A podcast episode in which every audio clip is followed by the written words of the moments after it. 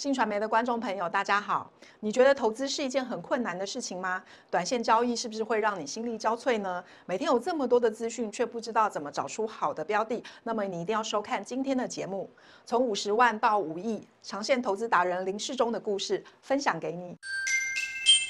嗨，大家好，我是段诗杰，欢迎收看信传媒的全新自制节目《幸福涨停板》。只要看了，你的人生就会很幸福哦。那现在最重要的事情就是不要忘记按下右边的订阅键，这样才不会错过我们精彩的节目。今天我们邀请到的来宾是长线投资达人林世忠先生。是，我是林世忠，大家好。呃，世忠哥好。呃，世忠哥呢，是我看过这个最悠闲的投资人了。那世忠哥最近都在忙什么呢？我。我都不忙，真的哈、哦，对对对，因为以前呢，我们也曾经去世忠哥的家采访过。其实除了这个看盘以外哦，世忠哥的家里放了很多这个运动器材，对不对？就是世忠哥很注重运动。那我记忆里面，其实世忠哥好像都没有在看盘哦。但是世忠哥在这个投资上面，其实已经有三十多年的资历了。那世忠哥常常都会说，其实投资的态度哦，应该是要很轻松的。那我们知道说，因为现在其实也有很多这个股市小白都进来了嘛。那他们大部分年轻人都还是从这个短线交易开始的哦。那其实呃，世忠哥对于这个投资很轻松这件事情，可不可以跟我们分享一下？我想轻松这个事情啊，可能跟也跟呃年龄阶段啊、心智的发展也有关系。我呃有时候呃我看很多投资的前辈，他们给年轻朋友的建议，那一直强调到就是说呃要呃这个呃。步调要放慢啊，等等。但是我最近有思考一个问题啊，回想就是说，我们年轻的时候，其实要慢下来是很困难的事情。嗯，因为我们那时候的呃体力旺盛，对啊，心智的运转非常快速，呃，反应也很快。嗯，其实不太容易慢得下来。不过话说回来，就是说，我想这个慢的提点呢是重要的，就是我们。呃，人如果知道，就是说怎么样可以把事情做得好，其实我们都知道有一句话叫深思熟虑，嗯，还有呃每天检讨自己，吾日要三省吾身，啊，大概透过这一些简单的金科玉律，那我们把它化成行动上面的一些呃特别的步骤，呃，那这样就可以。但是这个慢这件事情，呃，它有时候不一定是。呃，随时随地能够达得到的这个这个目标是这样。嗯，世忠哥其实也是从这个短线交易开始的哦。虽虽然你现在已经是一个就是长线投资人哦，那可不可以跟我们分享一下你是怎么从这个短线交易哦，那跨到这个长线投资来的？交易应该是没有分长线短线，嗯嗯，没有一个人说，呃，我今天知道说我会在一个月里面我的。资产可以增值一倍的机会存在的时候，说我故意不要，对。啊，我一定就是要三年再一倍，我要我要慢慢来，嗯，不会是这样子的。我想，所以在我们投资的认知跟心法上面，我认为是这样子，看得越远，嗯，你心中越有把握，能够看多远，尽量看远一些，嗯，但是很多机会，当我们对呃长线，所谓的长线就是呃长远一点的未来，嗯。有把握，对，有定见的时候，那我们的持股才可以握得牢。重点是在于，我想很多朋友都买过很会涨的股票，只是没有赚很多。对，那问题出在哪里？是因为信心不足。嗯，晚上睡觉睡不安稳，因为股价随时都在震荡。啊，不管是短期的波动、每天的波动，或者是因为有时候系统性的风险、天灾人祸等等。也会有波动，对。那在波动之间，你看得太近，我关注明天会怎样，嗯，或者下一个小时会怎样，这个是不会有标准答案，因为你不知道在未来一个小时，在未来一天会发生哪些事情，啊。但是如果我们把眼光放远一些的时候，呃，心中会比较有把握，在有把握的情况之下做出的决策，才有办法身体力行。可是现在很多的年轻人可能会认为说，他们的本金好像就是不多啊，本金就是很少，那也有办法参加这种长线的投资吗？好像感觉做短线交易是比较快的方法。可能是这样子。那这个事情，呃，我提供一个数字啊，就是说。呃，我们都知道巴菲特好像在今年他的资产跨过一千亿美元。对，好，那事实上我把它分算了一下，他从十几岁开始投入投入股市，到现在九十岁，应该进场也有七十几年的时间。那如果说呃，我们一年用三十趴的获利成长率来看的时候，呃，其实三年就会成长一倍，十年会成长十倍，嗯，二十年会成长一百倍，嗯，啊，就是每隔十年你会成长十的一次方。你算一下，就是说，如果一开始是从一万块美元开始的话，经过七十年，它也会变成一千亿。所以我的意思是说。嗯，巴菲特的成长率也不过就是复合成长率，就是一年三十趴的复合成长率。那很多朋友他们在意的是，我不知道我每一年可以滚动多少。嗯，那这个东西如果我们都是用短线操作交易的方式的话，对，呃，时间长了，你自然会发现它没有办法，呃，持续稳定的获利。嗯，啊，这个必须要有这个经验。那这个统计数字也告诉我们，像呃上个月我们的交易所才发布了，自从实行当冲，好像到现在有六年了。嗯，那这六年来的呃年年化报酬率，呃这个比较长线交易的、跟中线交易的、跟当冲的交易的，它的分。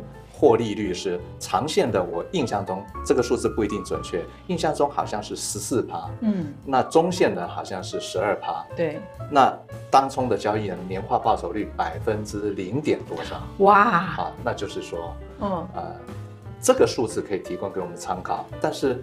呃，有些朋友他还是自认为艺高人胆大，我也不反对了哈。但是我们经常在讲，就是说，呃，选择比努力重要。嗯，我要用什么方式去成就我的获利？对，啊，有一些统计数字是可以参考的。然后这个世界上现在还能够长青的在这个市场上的呃常胜将军，嗯，绝大多数，不管他们早期学的是什么。派别的这种啊技术操作，到后来他们都归依到大概就是长线投资，连呃德意的那个科斯托兰尼，嗯，这个号称是呃欧洲的巴菲特嘛，哈，对，他到最后我看过他最后一部著作，他九十岁写的最后一部著作，他说他现在也采取跟巴菲特同样的方式，嗯，做大部位的长线投资的方法，嗯，他们到最后也是走到。呃，这个方向过来，那这个是提供给大家做一个参考。所以就是说，世忠哥在自己的经验里面看到，可能就是在这个投资里面比较容易达到那个成功的人，可能还是以长线投资可为主要的这个方法。我还是重申一句，就是要具备有长远的眼光。嗯，至于投资有了长远眼光，再来。啊，净足短利也不是不可以，对啊，但是透过我刚刚提供的几个统计的数字，嗯，嗯啊，年复合三十趴的成长率，它就可以达到跟巴菲特一样的绩效，只是时间够长，你滚动财富的能力也会与时俱进。我大概用这种极短线的思维在。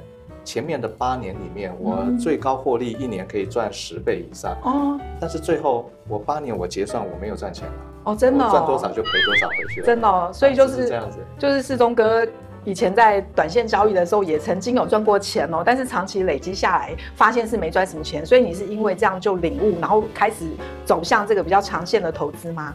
呃，因为。